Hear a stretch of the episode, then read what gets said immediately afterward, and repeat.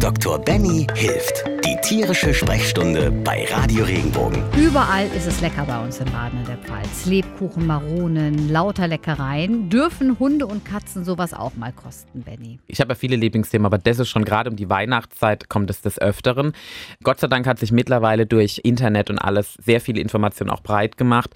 Nein, Bitte nicht. Ich glaube, das ist die. Geahnt. Ja, ich glaube, das ist die Grundessenz. Also auch ich liebe Weihnachten und ich liebe es, wenn meine Tiere bei mir sitzen und äh, die lieben ja auch mal an den Dominosteinen zu riechen oder an den Kokosmakronen und Co.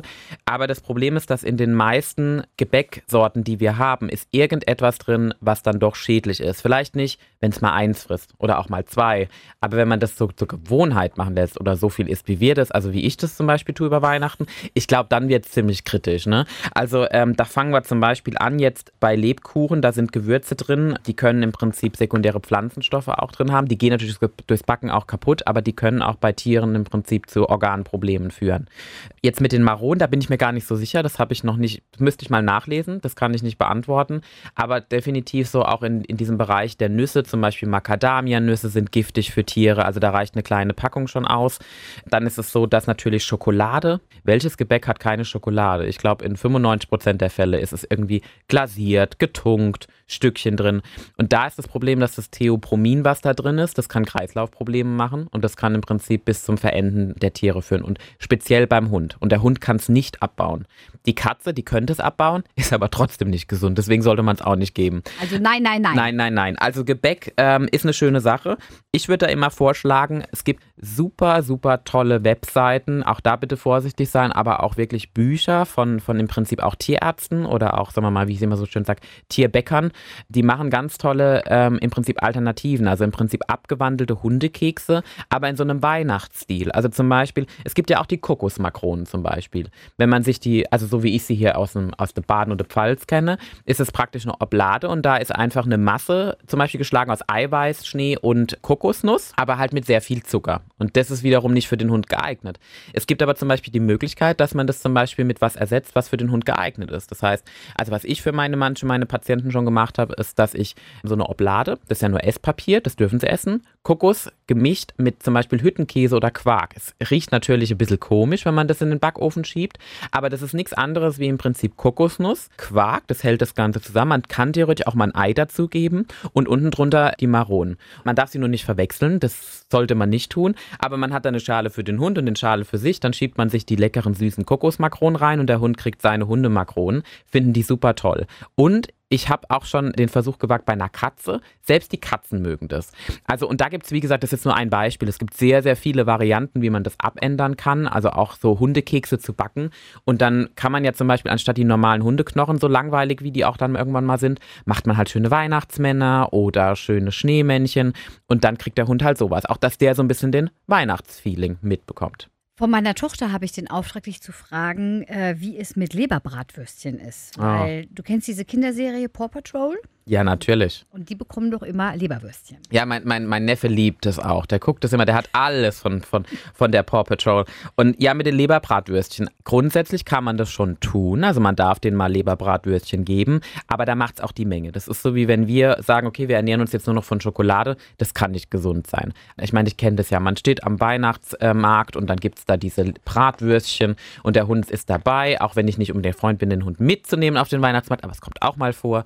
Und dann guckt er einen mit den dicker Augen an und dann darf man auch mal ein Stück geben. Wenn es nicht zur Gewohnheit wird, darf man das, darfst du deiner Tochter gerne ausrichten, soll sie auch bestimmt mal machen bei einem Hund, den sie kennt und wo sie es darf, immer den Besitzer fragen. Aber ähm, ja, darf man. Aber die Menge macht's. Weihnachtsmarkt würdest du nicht mitnehmen, Hunde? Ist Nee, denen- Ist nee. das zu viel Rummel oder? Richtig, also es kommt drauf an, wann man geht. Also ich bin ja zum Beispiel auch so der Mensch, ich mag nicht unbedingt die, die Menschenmassen, also ich bin da sehr hundisch oder katzisch. Ist mir ein bisschen zu viel. Ähm, das heißt, ich reagiere da sehr feinfühlig drauf. Und wenn ich mir dann vorstelle, aus der Perspektive eines Hundes, selbst wenn ich ein großer Leonberger wäre mit einem Stockmaß von 80 Zentimeter, bin ich trotzdem unterhalb der Hüften des durchschnittlichen Menschen. Das heißt, ich sehe eigentlich nur Füße, viele Menschen um mich rum, vielleicht auch kleine Kinder, die mir entgegenrennen, die Häuschen, alles, was da so rumsteht und eigentlich nur immer die Panik, wo trete ich jetzt als nächstes mit dem Fuß hin? Natürlich gibt es Hunde, denen ist das so lang wie breit, wie man so schön sagt. Aber es gibt auch Hunde, gerade so auch die kleineren, da muss man auch echt aufpassen. Also wenn ich da so einen Chihuahua laufen lasse und ein Mensch tritt blöd auf den Chihuahua, kann das schlimmstenfalls in mehrere Knochenbrüchen enden. Zur Liebe des Tieres lieber zu Hause lassen, dann gibt es halt zu Hause ein paar selbstgebackene Hundeplätzchen und wir gehen dann lieber alleine auf den Weihnachtsmarkt und bringen dann vielleicht ein schönes Spielzeug von dort mit. Aber wenn wir schon über lecker Essen und Trinken jetzt in der Zeit auch für unsere Haustiere reden, brauchen unsere Haustiere im Winter irgendwie eine extra Portion von irgendetwas? Es kommt drauf an. Also grundsätzlich, sagen wir mal, der durchschnittliche Hund und die durchschnittliche Katze, die nur im Haus lebt oder mal Gassi geht, die braucht es normalerweise nicht. Es ist aber so, dass natürlich mit steigender Temperatur außerhalb brauchen auch wir in der Regel ein bisschen mehr Kalorien. Deswegen macht Weihnachten bei uns nicht unbedingt oder in der Regel nicht so viel aus. Jeder kriegt mal ein Pfündchen mehr, aber das wird dann auch wieder abgebaut. Wenn ich aber zum Beispiel jetzt einen Freigänger hätte, eine Freigängerkatze, die es gewohnt ist, auch im Winter durch die Gegend zu streuen, die braucht definitiv auch so 30 Prozent mehr Kalorien ungefähr. Einfach um diesen Ausgleich auch von der Temperatur mitzuschaffen und weil sie halt einfach noch zusätzlich durch die Bewegung viel mehr verbrennt. Das heißt, die muss ja ihre Körpertemperatur stabil halten. Und wenn man da sozusagen 30 Prozent mehr Kalorien gibt, also eine extra Portionchen zum Beispiel, kann man das gut ausgleichen. Das ist aber auch mal so eine Individualitätssache, weil es gibt auch ähm, Hunde und Katzen, die gucken das einmal an, ne? Und dann äh, haben die schon praktisch ein Kilo mehr. Und jede zweite Katze und jeder zweite Hund in Deutschland ist zu dick übrigens. Das heißt, ich würde es immer daran festmachen, ich würde die Katze zwischendrin mal wiegen oder auch dann meinen Hund und würde es daran festmachen, wo ich mich bewege. Wenn ich mich immer so 500 Gramm plus minus bewege oder auch mal ein Kilo, ist das nicht dramatisch. Aber wenn ich dann sehe, hoch, jetzt sind wir schon zwei Kilo drüber und drei, dann ist die Menge, die ich gebe, nicht im Vergleich zu dem, was die Katze leistet oder, oder umsetzt. Und dann muss ich wieder ein bisschen kürzen. Aber ja, im Winter äh, für Freigänger gut geeignet, zum Beispiel auch für Hunde, die Wintersport machen. Also es gibt ja zum Beispiel gerade Huskies oder Alaskan Malamut. Es gibt ja auch diese Hunderennen, die im Prinzip im Winter auch stattfinden. Die brauchen schon deutlich mehr Kalorien. Ne? Und je nachdem, wo sie auch leben, also je nachdem, ob wir jetzt hier im schönen Monnem sind, wo es mal zwischendrin schneit, oder wir sind halt auch mal ähm, ja irgendwo in den Alpen, wo es halt ständig schneit und der Hund auch durch den Schnee viel mehr Kraft braucht, um sich zu bewegen, da muss ich die Kalorien schon oft nachjustieren. Das stimmt. Wenn man jetzt mal so guckt, wo wir so draufstehen als, als Menschen, da wird ja in den Supermärkten auch genau geguckt. Dann bestellen die auf einmal plötzlich mehr Lebkuchen und mehr herzhafte Dinge und sowas alles. Ne? Ist das bei Tieren auch, dass sich das Sortiment äh, an Tiernahrung ändert? Also gibt es Ja. jetzt vielleicht mehr Wild oder irgendwie Mhm. so? Ja, ach, guck. Also es ist tatsächlich so, das ist aber halt eher menschgemacht, ne? Also und ich glaube den meisten, also es gibt schon Gourmet-Katzen und Gourmet-Hunde, also die habe ich auch, die sagen, ne, die, die fressen, das ist meistens aber anerzogen, das muss man dazu sagen.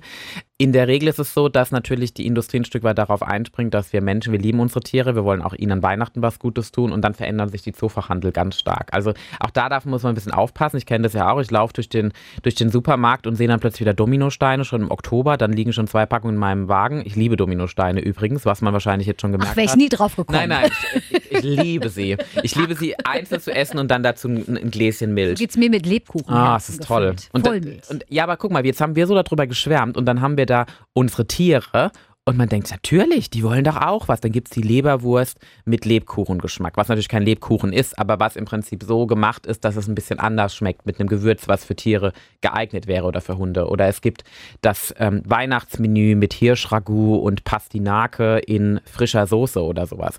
Oder frischer Truthahn mit, mit Gelee-Soße oder so. Ey, das, Das- nehme ich mit. Ja, richtig. Natürlich nehme ich das und, mit. und das ist ja auch toll. Klar. Aber ich muss natürlich dazu aufklären, immer aufpassen, nicht unbedingt das, was immer draufsteht, ist auch drin. Das ist das eine. Also auch mal einen Blick auf die Verpackung ähm, wagen. Und gleichermaßen, es ist nicht unbedingt nötig. Es ist nicht unbedingt nötig. Und ich mag auch Weihnachten, und, aber es gilt ja eigentlich, sollten wir uns lieben das ganze Jahr und nicht nur an speziellen Tagen. Und so gilt es auch bei unseren Tieren. Was wirst du deinen Tieren dieses Jahr Gutes tun? Ich kenne dich doch. Da ist da irgendwas passiert. Meine Eila kriegt einen neuen Kratzbaum. Ja, ich habe schon einen ganz tollen gefunden. Ich mag, ich, mag, ich mag ja auch sowas, wenn sowas zum Inventar passt. Das heißt, Eila kriegt einen tollen neuen Kratzbaum. Äh, Garfield wahrscheinlich was zum Fressen. Also ich kann mit nichts anderem ihm eine Freude machen, außer mit gutem, ja, Tro Trockenfisch. Lasagne ist nicht so seins, aber Trockenfisch, so Thunfisch, gefriergetrocknet findet der super toll.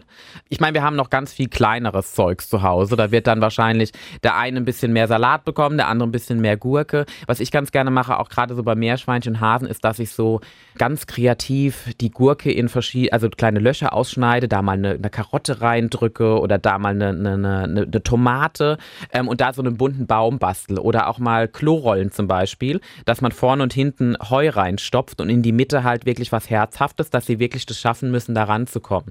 Also da bin ich ganz kreativ. Weihnachten ist natürlich toll. Ich liebe es auch. Und wenn dann diese großen Katzenkulleraugen vor einem sitzen und sie wissen das. Sie wissen das. Also wenn Ayla, wenn sie genau weiß, dass Weihnachten kommt, dann weiß sie, dass sie auch was kriegt. Und sie kriegt was und Garfield auch. Wenn dir der Podcast gefallen hat, bewerte ihn bitte auf iTunes und schreib vielleicht einen Kommentar. Das hilft uns sichtbarer zu sein und den Podcast bekannter zu machen. Dankeschön.